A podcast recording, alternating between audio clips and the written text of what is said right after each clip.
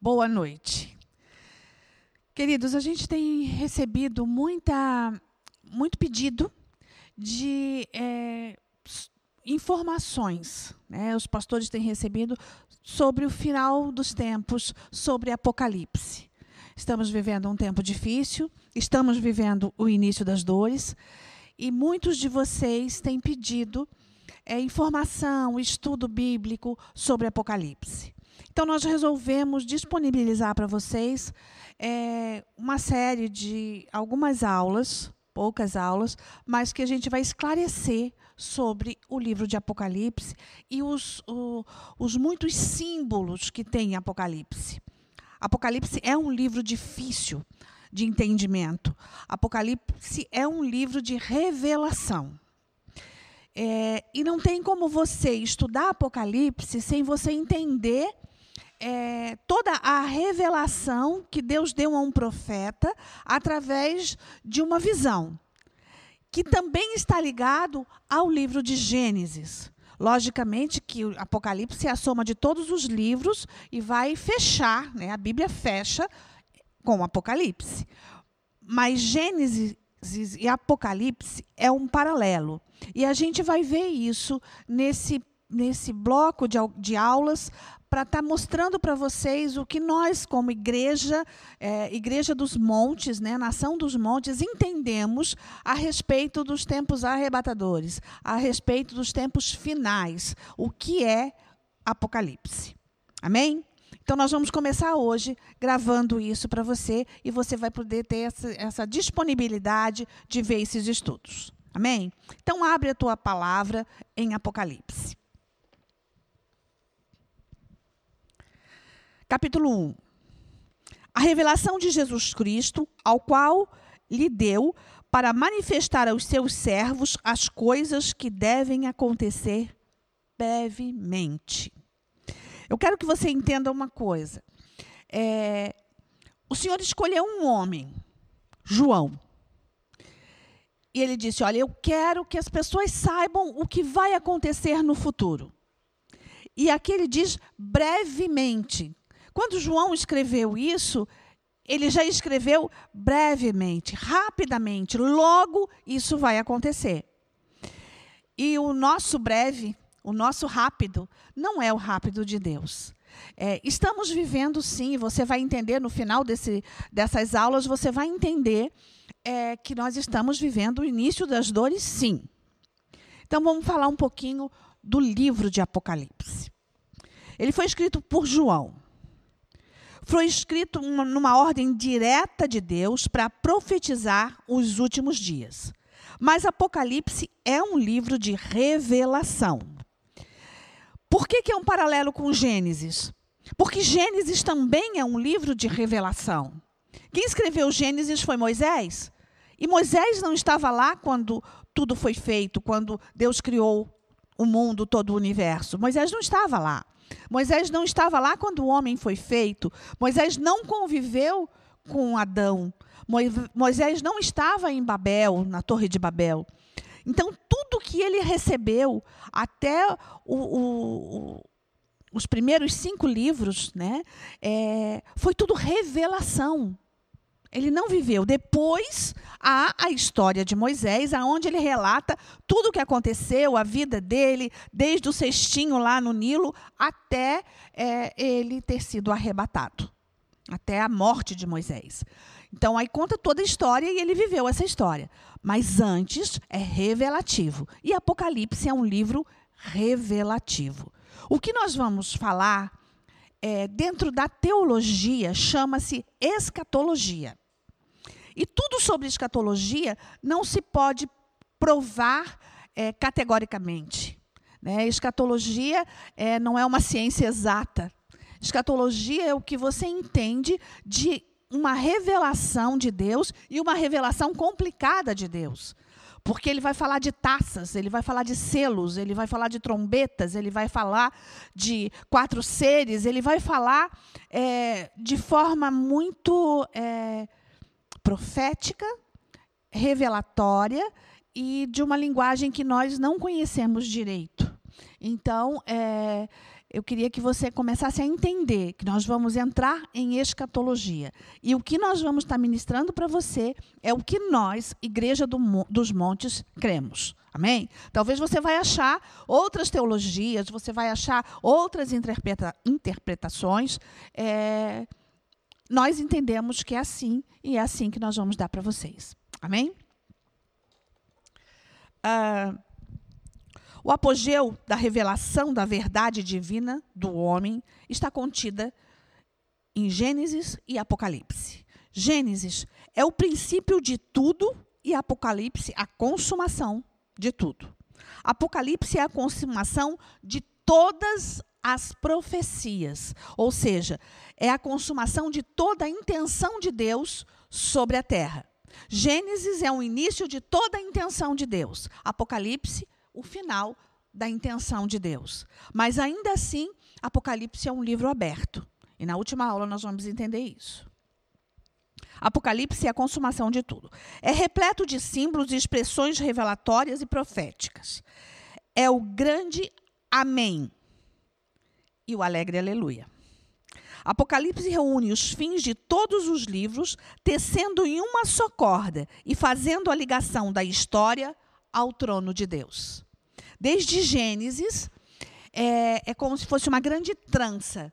A palavra você. Eu sempre falo que se você nunca leu a Bíblia inteira, leia a partir do Novo Testamento. Leia todo o Novo Testamento, leia Apocalipse, leia Gênesis e depois todo o Velho Testamento. Se você ler o Velho Testamento, começando com Gênesis e chegando em Apocalipse, você vai ter um livro, de início, meio e fim, que você não vai entender. Se você ler a partir do Novo Testamento, você vai ter toda uma história do Filho de Deus até chegar ao último dia, até o Amém. Quando você chega no Amém, você volta para quando tudo começou. E aí você começa a entender o que você leu no Novo Testamento. O velho completa o novo. O novo completa o velho? Sim. O novo é a continuação do Velho Testamento. Mas para a revelação, o melhor é você primeiro começar pelo novo. É, ele revela o trono de Deus e a majestade de Jesus, vestido de glória com o Pai, desde a fundação do mundo, onde o juiz é o Senhor, o juiz de todos os homens, e ele toma posse de todos os reinos, assume sua posição de rei dos reis e senhor dos senhores, extermina Satanás e todas as suas hostes malignas. João teve toda a revelação do livro em forma de visão, em meio ao seu exílio na ilha de Pátimos, e a revelação da nossa esperança. Nós tivemos em Pátimos e hoje, chegar em Pátimos é muito difícil. Nós chegamos à, Grécia, nós chegamos a Atenas. Em Atenas, nós pegamos um ferry e fomos, estava é, parte da igreja lá, e fomos até a ilha de Pátimos. Passamos a madrugada é, navegando no mar Egeu para chegar à ilha de Pátimos. Chegamos à ilha de Pátimos e hoje ainda não tem muita coisa lá, ou não tem quase nada lá praticamente nada. É, tem alguns hotéis, mas é que só funcionam no verão, de fato. É, mas poucas lojas, não tem nada. Na época, muito menos ainda. Na época, tinha prisão. Ele estava preso na ilha de Pátimos e na prisão ele entra numa caverna. Nós tivemos nessa caverna. Ele entra nessa caverna, João entra nessa caverna e João tem a visão. E ele cai prostrado, e ele é, não foi fácil o que ele viu, e não foi de entendimento o que ele viu. E isso, às vezes, para o profético é muito complicado. Você vê o que você não entende, você vê o que você não conhece. Por exemplo, na época, se João tivesse visto um avião, ele não teria condição de falar o que ele viu. Ele ia falar um pássaro de, de prata, um pássaro de metal, um de ferro. Por quê? Porque não tinha sido inventado ainda.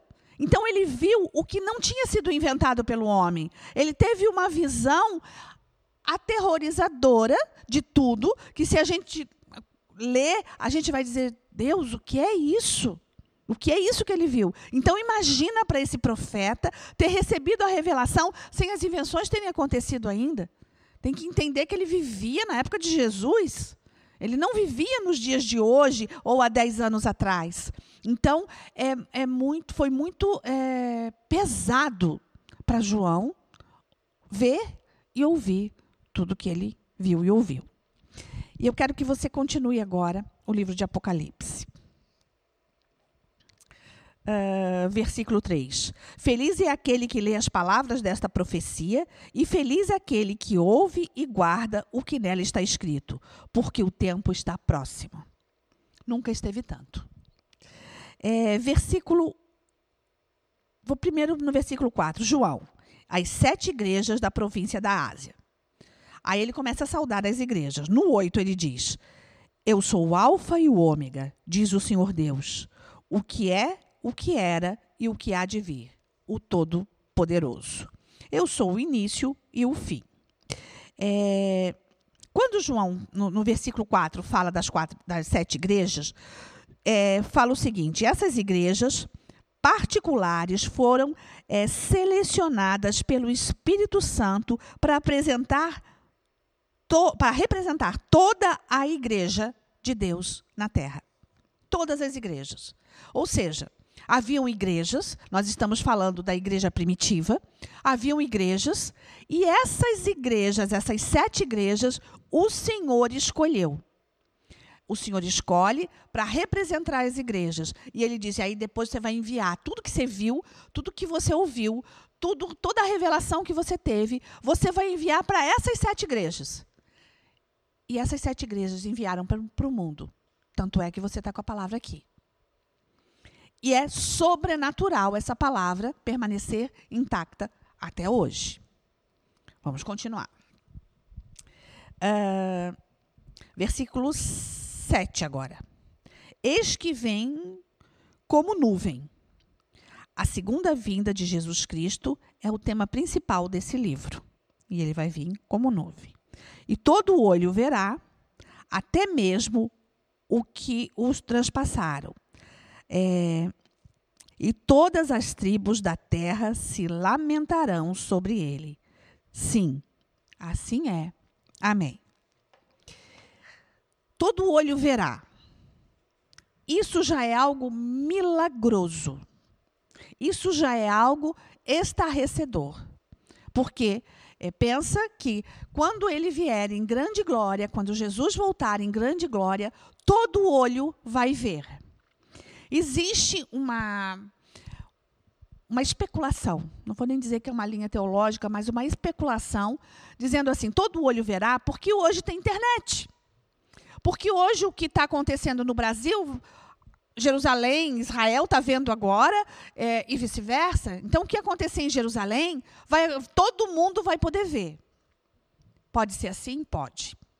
Mas também pode ser sobrenatural e passar esse filme na frente. Ou o Senhor aproximar da forma de que você olha para o céu hoje e você está aqui em Santa Catarina, olha para a lua e você vê a lua.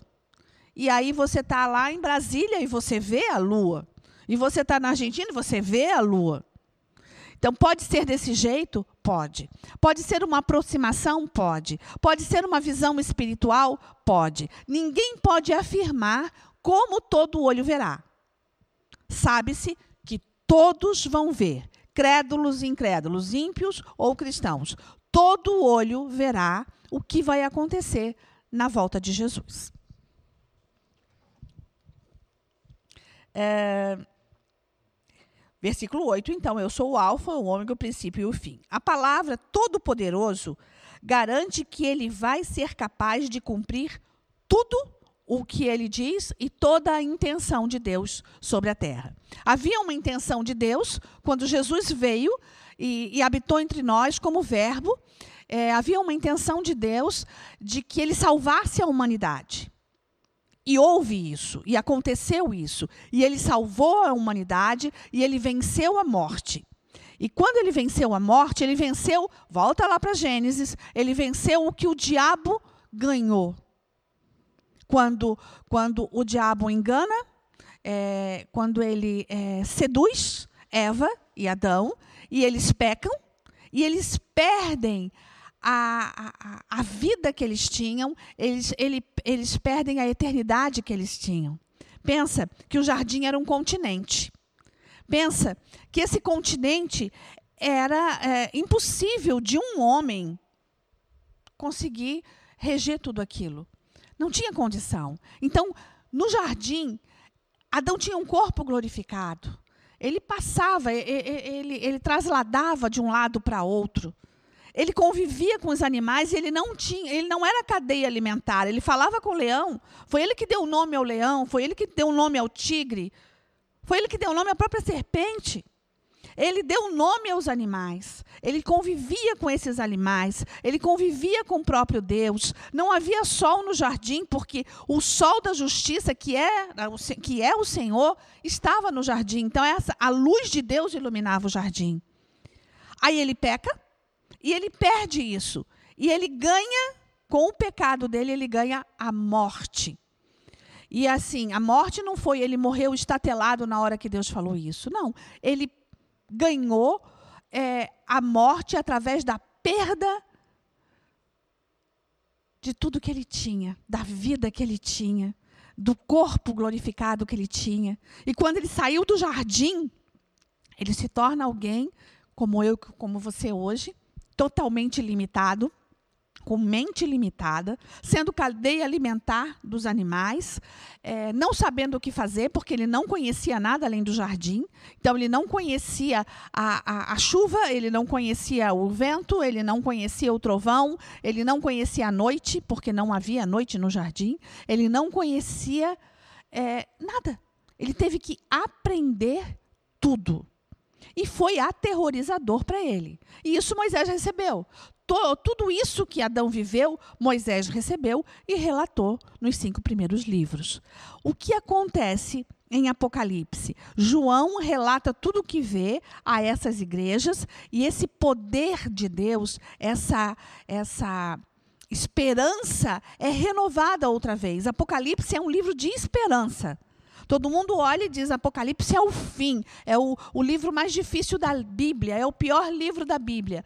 Apocalipse é o livro de maior esperança sobre a terra.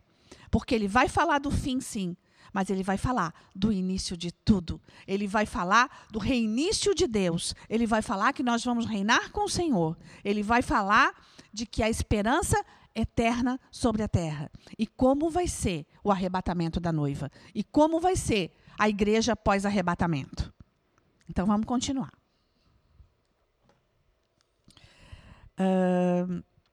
Vamos para o versículo 11 agora. Que dizia: Eu sou o Alfa e o Ômega, o primeiro e o último. Escreve num livro o que vês. E foi o que João fez. Escreveu. 12.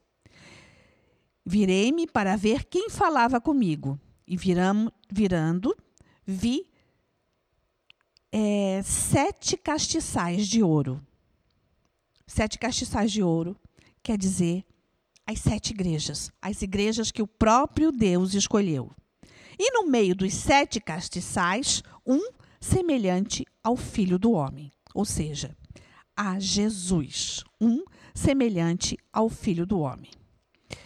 É, versículo 13.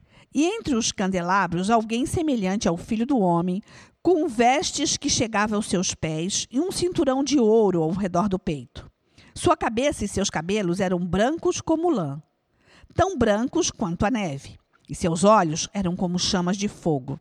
Seus pés eram como bronze numa fornalha ardente, e sua voz como o som de muitas águas.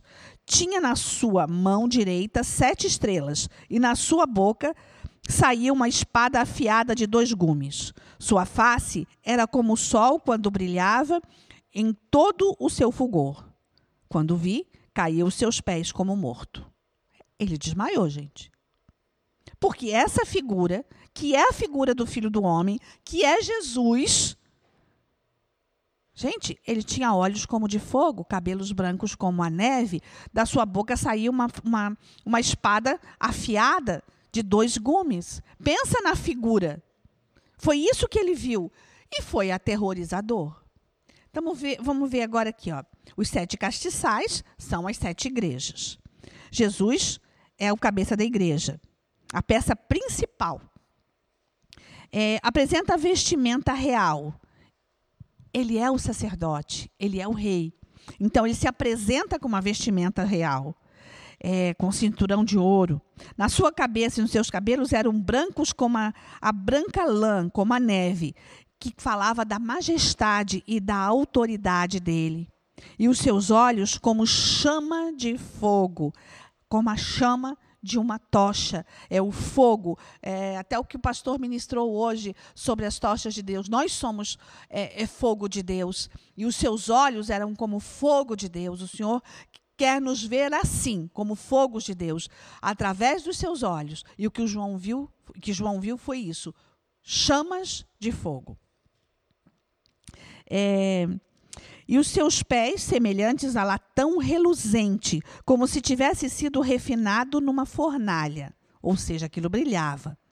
O bronze indica a humanidade e a humildade do Senhor. Ele veio em carne e agora ele vem em glória. Ele ele não está mais num corpo humano. Ele é hoje ele tem já o corpo santificado, o corpo glorificado e brilha como, como o, o, o bronze reluzente, como, como o metal no sol. É, e ele tinha na sua mão direita sete estrelas, que representam os pastores das sete igrejas. Preste atenção nisso. As sete estrelas são símbolos, né, que, que Apocalipse fala. Representa os pastores das sete igrejas as igrejas de Apocalipse, né? Que, que o Senhor vai falar depois. E, é, e o seu rosto era como o sol quando resplandece na sua força, que representa toda a sua glória. O sol do meio-dia resplandecendo, você não consegue olhar para ele, não dá para olhar direto para o sol. Tamanha é a luz do sol. Então, isso que estava representando a glória de Deus. Tamanha é a glória, tamanha é a luz que emana dele. E quando o vi, caí como morto. É, ele desmaiou. É a figura daquele ser na frente dele, que ele sabia que era o próprio Deus, que ele sabia que era o Senhor, porque o Senhor falou isso nos primeiros versículos: Eu sou o filho do homem. Então, é, ele desfaleceu.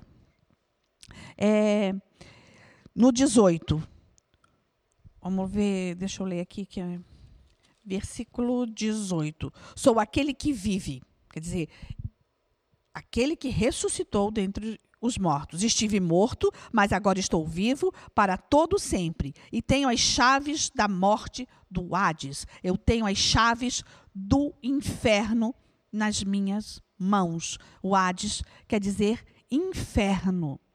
O Hades é o inferno. Deixa eu ver se eu tenho uma descrição.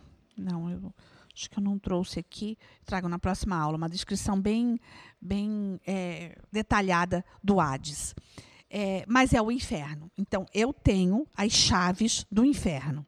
Escreva, pois, as coisas que você viu, tanto as presentes como as que acontecerão, é, e este é o mistério das sete estrelas, das sete igrejas, que você viu em minha mão direita, e dos sete candelabros. As sete estrelas são os anjos das sete igrejas, os pastores, e os sete candelabros, as estrelas. Então, ele está falando das autoridades eclesiásticas, dos pastores dessas sete igrejas. É, eu não vou nesse, nesse, nessa aula, me ater às sete igrejas. Né? O Senhor tem uma palavra para cada uma dessas igrejas, e cada uma dessas igrejas representam as igrejas hoje. É, a igreja de Éfeso, primeira igreja, Esmirna, Pérgamo, é, Tiatira, Sardes, Filadélfia e Laodiceia. É, Provavelmente lá para o final a gente vai ver isso aqui. Nós vamos entrar hoje, de fato, em Apocalipse 4, porque as dúvidas que vocês estão tendo é sobre o final dos tempos. E essas palavras de Apocalipse 2 e 3, 1, 2 e 3, essas palavras, elas são na representação das igrejas, são palavras para nós como igreja. Mas aí, depois em Apocalipse 4, começa toda a simbologia de Apocalipse. E começa Apocalipse tá, com o trono. Então, vai lá para o 4 o trono no céu. Depois dessas coisas, olhei, e diante de mim estava uma porta aberta no céu.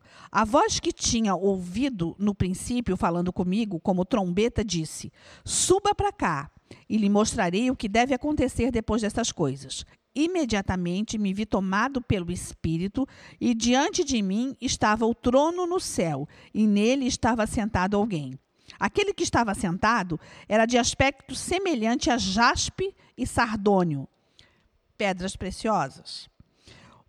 Um arco-íris é, parecendo uma, é, uma esmeralda circulando o trono, e ao redor do qual estavam outros 24 tronos, e aí vai entrar nos 24 anciãos. Então vamos aqui para o trono. Depois dessas coisas, olhei representa o tempo depois das igrejas, em outra palavra, depois do arrebatamento. Até o versículo, até o capítulo 4, ele vai falar da igreja de Deus. E ele vai falar do da igreja que será arrebatada, que é a noiva do Cordeiro. Por isso que depois a gente vai voltar para ela. Mas aí depois, no capítulo 4, ele vai começar a falar da, de, do que vai acontecer depois. É o final de tudo.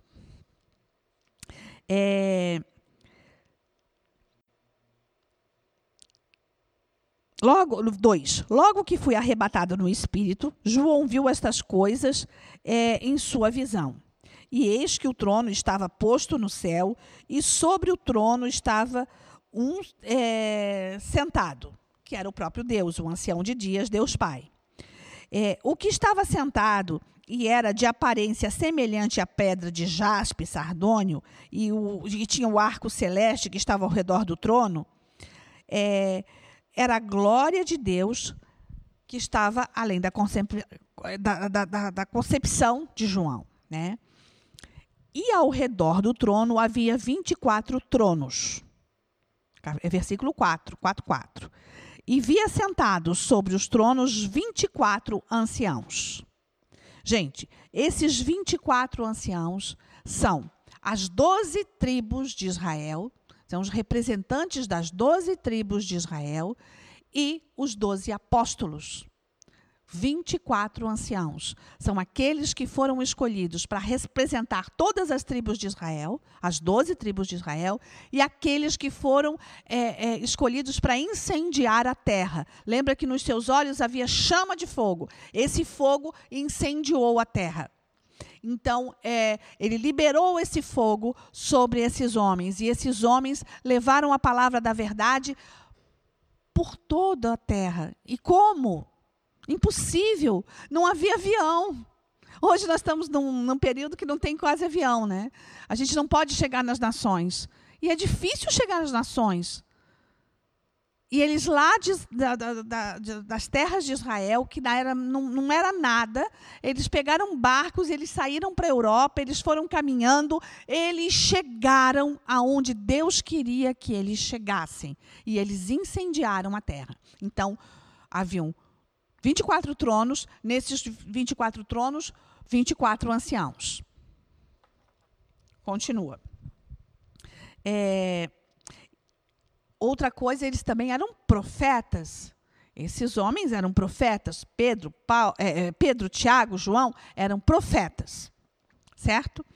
Ah, vestidos de vestes brancas, que representa a justiça de Cristo, e tinham sobre sua cabeça coroa de ouro, significando autoridade. Esses homens são, são homens de autoridade, os 24 anciãos.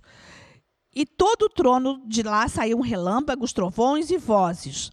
É, eram constantes. E, a, e a, a, palavra fala que a voz de Deus é como a voz de muitas águas. Os versículos anteriores diziam que era como o som de uma trombeta. Então, são vozes é, é, vibrantes, estridentes, altas. É, o fogo, é, diante do trono, sete lâmpadas de fogo ardiam, aos quais são os sete Espíritos de Deus. Representa a totalidade e a universalidade do Espírito Santo. O número sete é o número de Deus, que é a perfeição.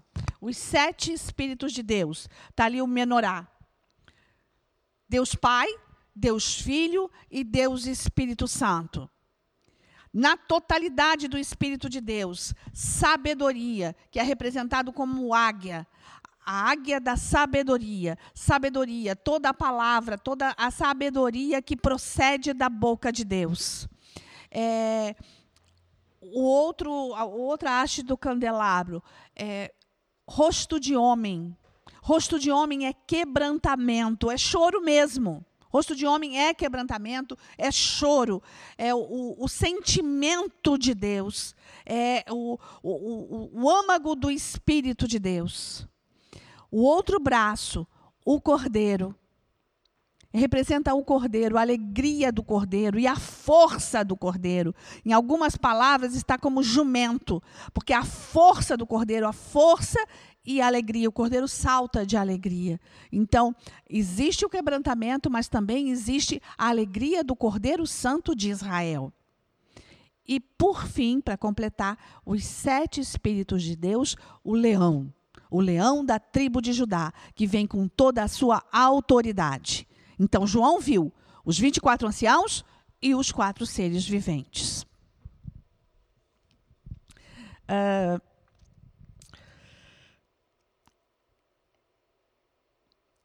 E diante do trono havia como um mar de vidro semelhante a cristal, que indica a transparência da verdade de Deus. E no meio do trono e ao redor do trono, quatro criaturas, seres viventes, cheios de olhos por diante e de trás. Este versículo apresenta as criaturas das quais não temos conhecimento. Eu estou lendo aqui na versão bíblica, tá? das quais não temos conhecimento e que estão além da nossa compreensão, como são a realidade de muitas coisas nos céus. Na verdade, ele está falando de anjos, mas é, criaturas de Deus, anjos não são filhos de Deus, anjos são criaturas de Deus que têm sete olhos, que, que vão correr por toda a terra. É, poucas vezes a palavra fala com relação a isso. Antes da gente continuar, eu quero é, fazer um paralelo de Gênesis e Apocalipse com vocês. É,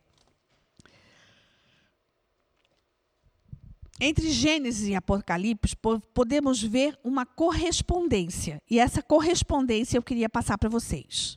Em Gênesis, havia o paraíso perdido. Se perdeu aquele paraíso, se perdeu aquele jardim em Apocalipse, o paraíso recuperado.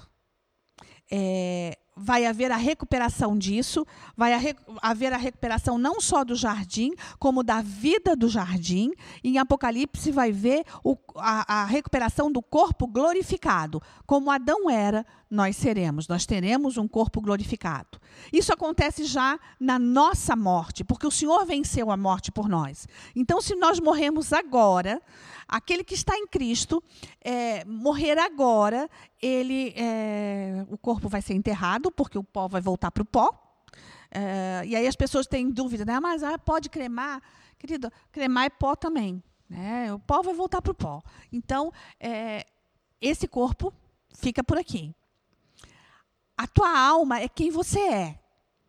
Esse vai com você e com o espírito. Chega você com a tua alma, só que você vai ganhar um corpo glorificado e uma alma é, completamente restaurada, sem sentimento de sofrimento, sem sentimento de saudade, de ansiedade. Esses eh, sofrimentos ruins essa alma não vai ter, porque essa alma também vai estar dentro desse corpo glorificado. Na verdade, esse corpo glorificado é a sua alma, é aquilo que você vai receber de Deus. Era o que Adão tinha. E é com esse corpo glorificado que nós vamos reinar com o Senhor sobre a terra. Voltando para Gênesis, a primeira cidade foi um fracasso. o, o jardim foi perdido, a primeira cidade é, é, que você pode achar ali, pode ser Babel, é, foi um fracasso. A cidade dos remidos será um sucesso. Vai ser a nova Jerusalém, que vai descer do céu. Existe é, uma. Agora eu vou falar o que eu penso, tá? 1 Luizita, capítulo 1, versículo 2. É, o que eu penso? É, existe. a arca do Senhor sumiu a Arca da Aliança, é, que, que, continha as é, contém, né, que contém as tábuas do, dos dez mandamentos. Ela contém. Essa arca foi trazida por Davi, você lembra que Davi dançou na frente da arca? Essa arca foi levada para o templo, essa arca desapareceu. Eu tenho uma teoria, por isso que eu digo que, que é meu, né? Porque tem assim, eh, você vai procurar, dizem que a arca está no, no Iraque, outras dizem que está no, no, Monte Sinai, outros dizem que está no Irã, no território do Irã, na Arábia Saudita, é, que está escondida, outros dizem que está escondida debaixo do templo em Israel. Para mim, essa arca foi arrebatada. Assim como Moisés, o corpo de Moisés foi arrebatado em morte, é, a arca foi arrebatada e ela vai voltar com uma nova Jerusalém. Mas, como eu falei para você, isso é escatologia. Então, não se pode provar. Quando acontecer, nós saberemos de fato. Né? Hoje nós olhamos e vemos como espelho, mas logo vai ser o dia que nós vamos ver é, face a face. Né? Nós vamos entender isso. Então, é, é, essa arca vai voltar. E a nova Jerusalém está descendo do céu. Ela já está descendo do céu. Entenda que nós estamos nos, últimos dias. Gênesis. O princípio da maldição. O pecado entrou na terra. Apocalipse. Não haverá mais maldição. Todo pecado sairá. É, Gênesis. O matrimônio do primeiro Adão. Né? Deixa teu pai e tua mãe, te une a sua mulher e vocês serão uma só carne. Foi o matrimônio do primeiro homem. Apocalipse será o matrimônio do segundo Adão, que é Jesus, com a sua noiva, a igreja, que somos nós. É, Gênesis, as primeiras lágrimas. Todo choro, todo sofrimento começou ali. Depois que eles saíram do jardim, é, todo sofrimento aconteceu. E, e nesse sofrimento é, só foi piorando. E não parou até hoje. E o teu sofrimento hoje, a tua leve e momentânea tribulação, como diz Paulo, esse teu sofrimento hoje faz parte do sofrimento lá de Gênesis. Tudo começou em Gênesis. Em Apocalipse, toda lágrima será enxugada, toda lágrima será seca, não haverá mais sofrimento. É, Gênesis, houve a entrada de Satanás. E foi triunfal. Ele, ele conseguiu vencer, ele conseguiu colocar o pecado no mundo. Apocalipse acontecerá o julgamento de Satanás. Gênesis, a criação antiga. Apocalipse, a nova criação. Isso aqui é uma grande interrogação. Por quê? Porque é, não vai terminar tudo, então? Queridos, Deus é criativo e criador. Sempre foi criativo e criador. Olha a última página lá, em Apocalipse 22. É, 22, 18.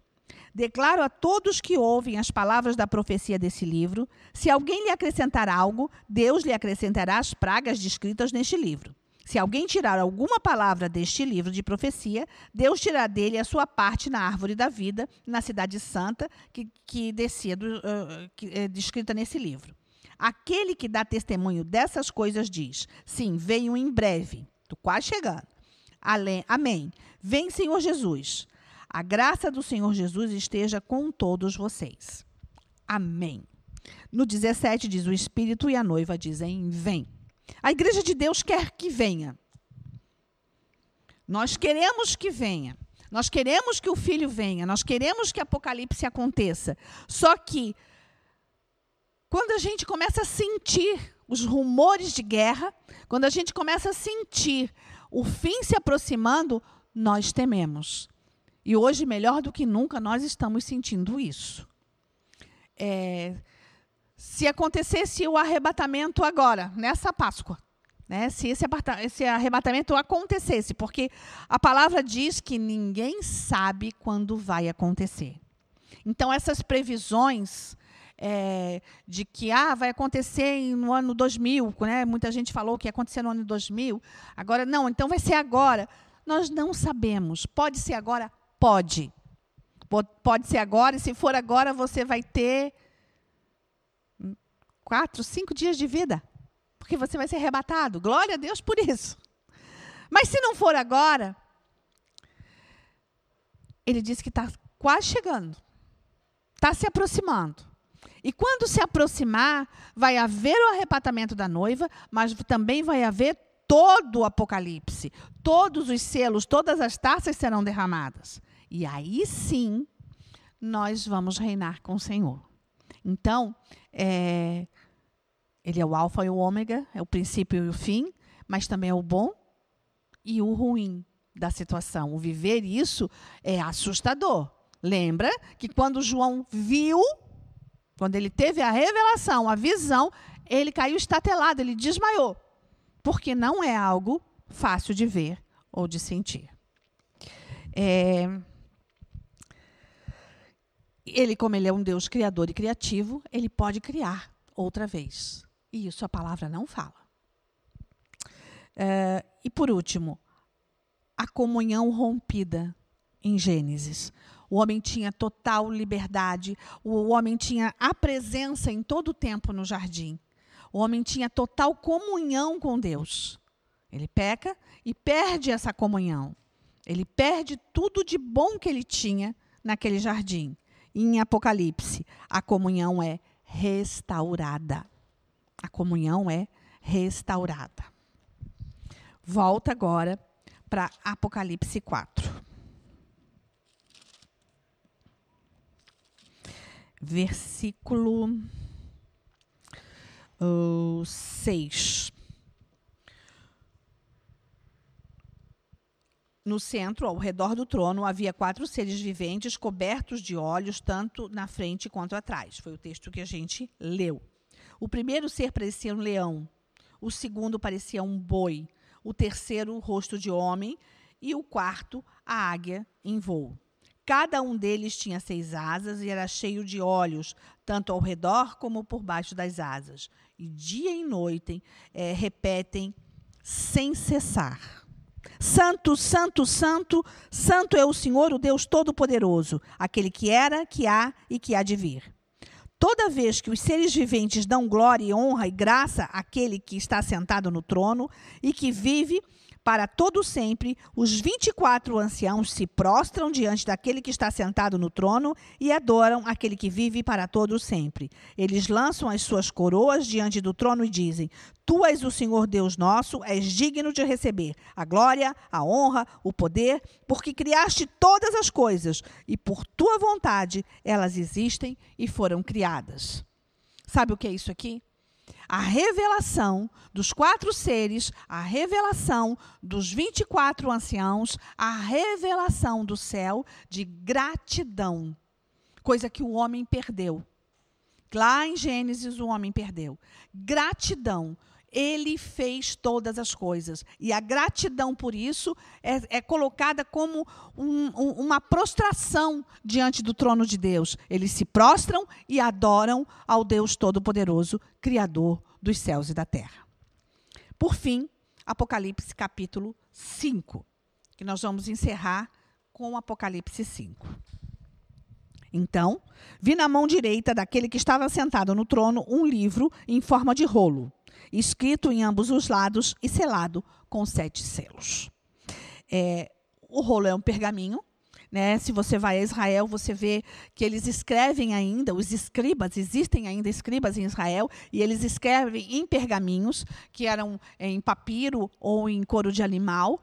É, eles escrevem e aquilo é enrolado. Então, ele viu esse livro enrolado, é, guardado com sete selos. Esse livro é o livro da vida. E vi um anjo poderoso proclamando em alta voz: Quem é digno de romper os selos e abrir o livro?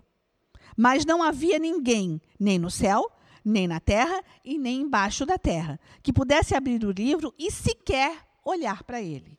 Tamanha é a santidade desse livro, tamanha é a divindade desse livro, nem não havia ninguém digno de olhar, sequer olhar para esse livro. É, aqui a, a, a, tradução do Jim Swagger diz que esse anjo forte era o próprio Gabriel.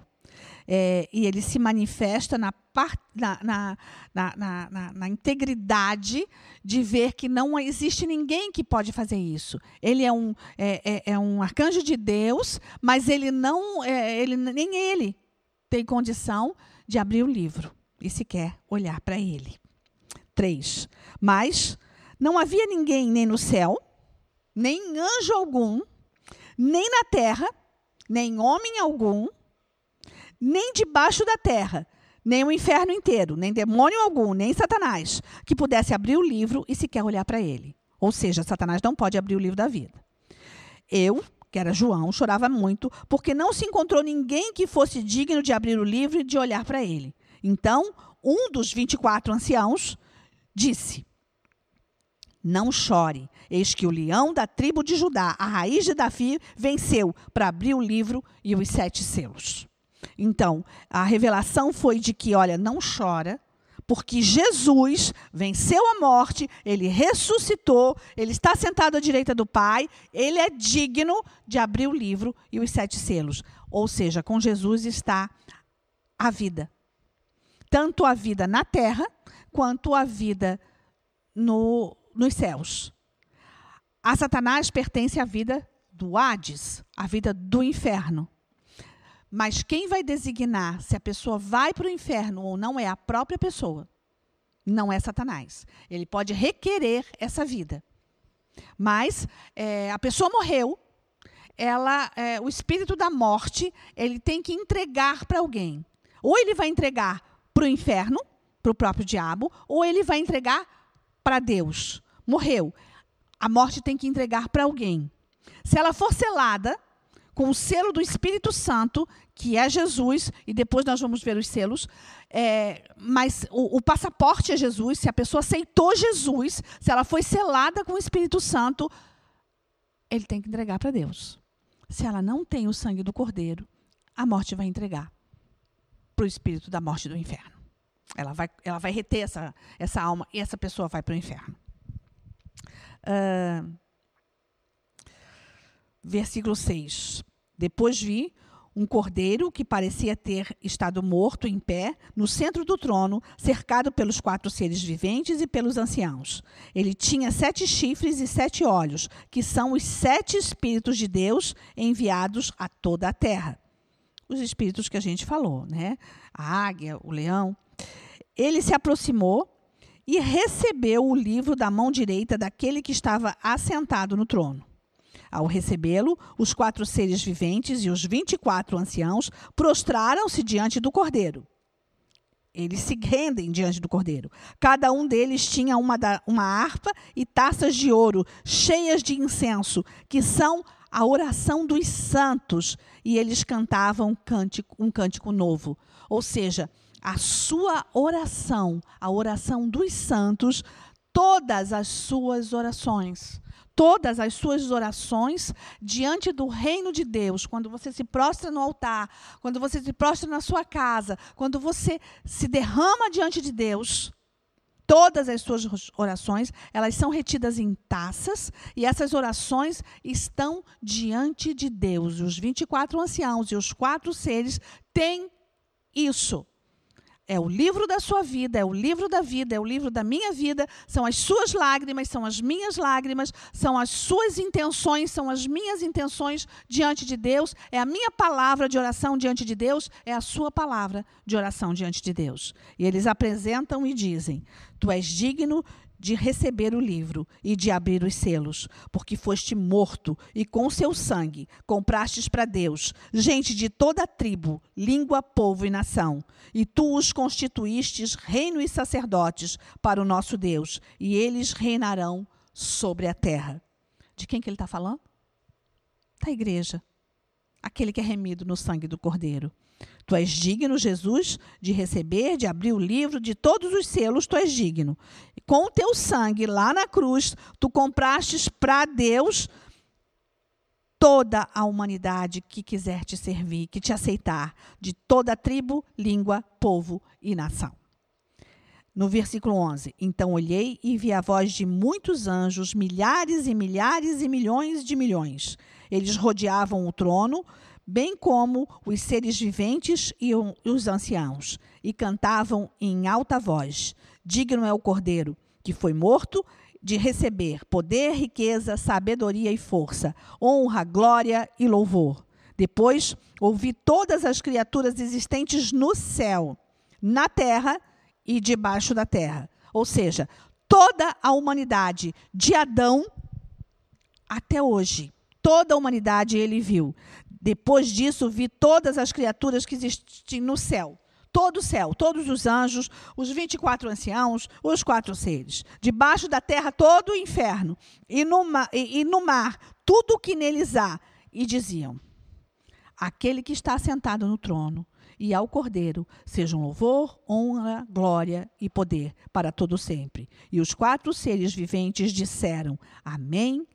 E os anciãos prostraram e o adoraram. É, quando, quando o Senhor mostra isso a João, ele continua né, perplexo, ele continua estatelado. É, aí João começa, a, o Senhor começa a mostrar a João tudo que vai acontecer. E é isso que nós vamos ver na próxima aula. Nós vamos ver os selos, do primeiro ao sétimo selo, que é o último selo. As trombetas, da primeira à última trombeta, que é a sétima trombeta. E as taças, que a última é: está feito. Tudo está consumado.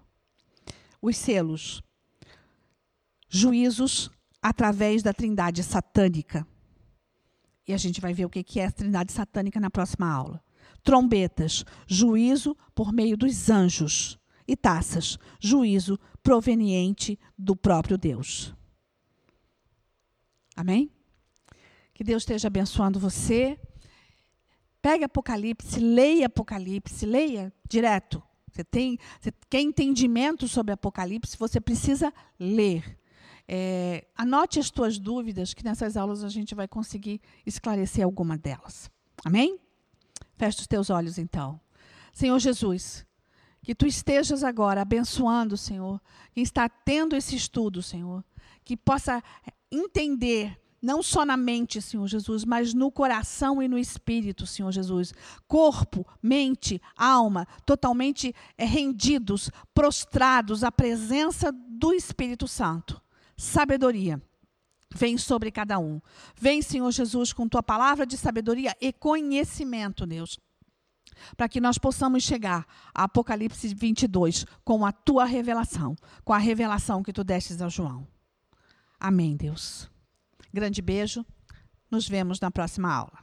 Tchau.